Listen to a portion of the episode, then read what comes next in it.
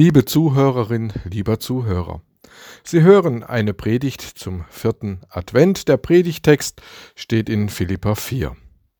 Freut euch in dem Herrn alle Wege, und abermals sage ich, freut euch. Eure Güte lasst kund sein allen Menschen. Der Herr ist nahe. Sorgt euch um nichts, sondern in allen Dingen lasst eure Bitten in Gebet und Flehen mit Danksagung vor Gott kund werden und der Friede Gottes, der höher ist als alle Vernunft, bewahre eure Herzen und Sinne in Christus Jesus. Freut euch, ruft Paulus den Philippern zu. Die Aufforderung Freut euch hören wir auch heute am vierten Advent 2022. Freut euch in dem Herrn.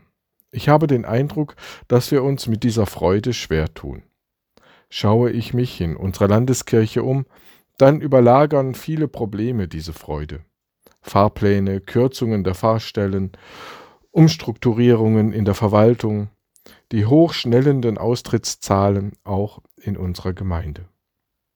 Wann und wo sind unsere Gottesdienste fröhlich? Wie kommt es nur, dass unser Christsein nicht so recht vor Freude sprüht, dass unser Glaube nicht so recht voller Freude steckt?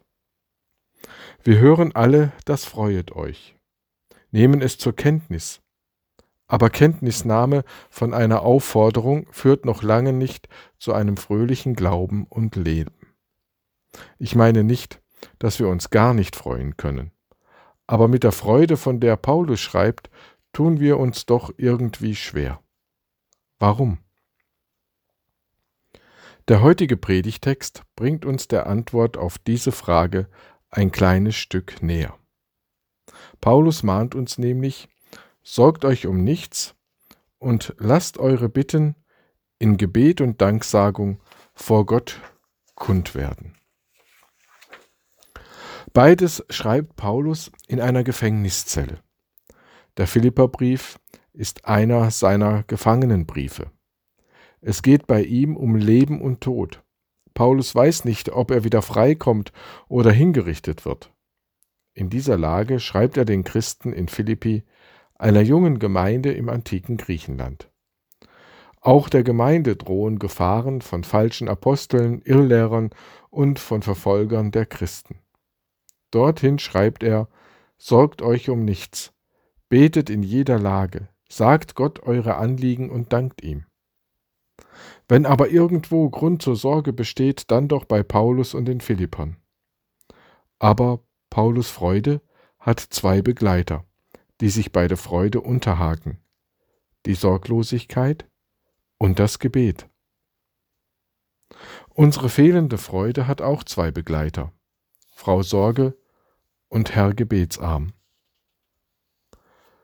Frau Sorge ist allgegenwärtig. Diese Frau Sorge ist in den vergangenen zwei Jahren sehr mächtig geworden und hat ihren Einfluss auf unser Leben immens vergrößert.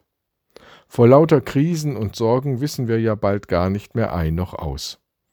Ich erspare Ihnen die Aufzählung der Stichworte. Hinter jeder Sorge aber steht etwas für uns Bedrohliches, eine Gefahr, die uns droht. Frau Sorge ist allzeit dabei und hat uns fest im Griff. Herr Gebetsarm kommt gut gekleidet daher. Nicht, dass wir gar nicht beten. Aber angesichts des Ukraine-Krieges hat er nicht das Gebet für den Frieden doch eher einen der Tat nachrangigen Charakter? Hier liegt das Problem. Das Gebet spielt eine Nebenrolle im Stück unseres Glaubens, Notwendig schon, aber eher eine Randfrage. Wie aber kann man in so einer Begleitung ein fröhlicher Christ werden und sein? Natürlich könnten wir versuchen, sie abzuschütteln, aber im Nu gehen Frau Sorge und Herr Gebetsarm wieder an unserer Seite. Wir könnten auch einen Aktionskurs Freude ins Leben rufen oder einen Stimmungsmacher engagieren. Mag sein, dass wir dann diese unerfreulichen Begleiter für eine gewisse Zeit loswerden. Paulus schlägt nichts dergleichen vor. Aber bevor ich auf unseren Predigtext zurückkomme, erzähle ich im Advent eine Ostergeschichte.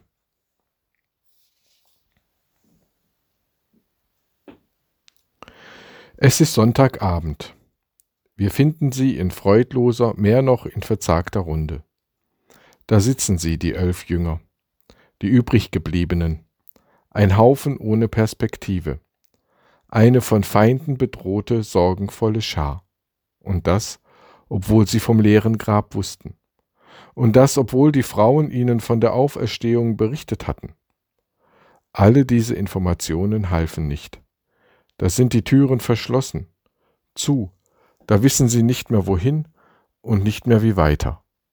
Und in diesen Kreis kommt Jesus, er, der Auferstandene und Gekreuzigte. Er tritt in ihre Mitte und spricht, Friede sei mit euch.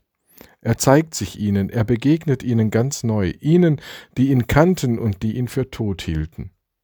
Und da heißt es dann, da wurden die Jünger froh, als sie den Herrn sahen. Da wurden sie froh. Wo Jesus Christus Menschen begegnet, da werden sie froh.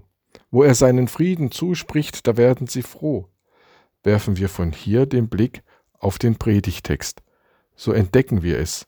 Gleich zu Anfang heißt es, freut euch im Herrn. Dann, der Herr ist nahe. Und schließlich, der Friede Gottes bewahre euch in Christus Jesus. Dreimal begegnet der Herr in diesem kurzen Text. Freude entsteht, wo uns Jesus Christus neu begegnet. Freude, weil er da ist. Freude, weil alle Sorge seine Sache geworden ist. Freude, weil er dem Tode die Macht genommen hat. Es fällt mir schwer, diese Freude noch in ein Bild zu fassen. Aber vielleicht ist es ein bisschen so wie beim Verliebtsein. Wie viel Gedanken macht man sich, ehe man es vielleicht dem anderen gesteht? Was für eine Sache aber ist es, wenn dann der andere sagt, mir geht's genauso. Dann ist da nur noch das Verliebtsein, nur noch der Blick für den geliebten Menschen. Vielleicht spiegelt dieses Bild es ein ganz, ganz wenig wider was eine Begegnung mit Jesus bewirkt, ein wenig zumindest.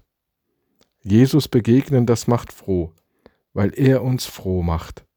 Ist er uns nahe, vertrauen wir ihm und seinem Frieden. Ist er uns nahe, so bekommt Frau Sorge Platzverweis im Gebet. Ist er uns nahe, so geht Herr Gebetsarm lieber andere Wege, denn das Gebet wird uns zum Herzschlag, zum Puls des Glaubens und Lebens. Jemand sagte einmal, das Gebet ist das Handwerk des Christen. Ist er uns nahe, so wird das unser Leben verändern, dass es ausstrahlt auf andere Menschen. In seiner Nähe sind wir im Frieden Gottes, der uns schützt und sichert. Die kirchlichen Feste, Gottesdienste, unser persönliches Beten und das gemeinsame Beten das Abendmahl, die Bibel weisen uns nicht nur auf diese Nähe hin, nein, sie versichern uns dieser Nähe. Sie schaffen, erzeugen für uns im Verbund mit dem Heiligen Geist diese Nähe. Ja, sie schaffen uns in die Nähe Jesu, sie ziehen uns zu Jesus, verbinden uns mit ihm, weil das die Mittel sind, mit denen Jesus zu uns kommt und uns voller Liebe begegnet. Freuet euch im Herrn alle Wege überall und immer zu. Und nochmal sage ich, freut euch. Lasst eure Güte kund sein allen Menschen. Alle Menschen sollen merken, woher eure Güte kommt. Der Herr ist nahe, euch ganz, ganz nah. Sorgt euch um nichts, um gar nichts, sondern in allen Dingen, in großen und kleinen, lasst eure Bitten in Gebet und Flehen unter Danksagung vor Gott kund werden. Wendet euch in jeder Lage an Gott. Und der Friede Gottes, der Vernunft und Verstehen weit übersteigt, wird euch, eure Herzen und Gedanken in der Gemeinschaft mit Jesus Christus bewahren.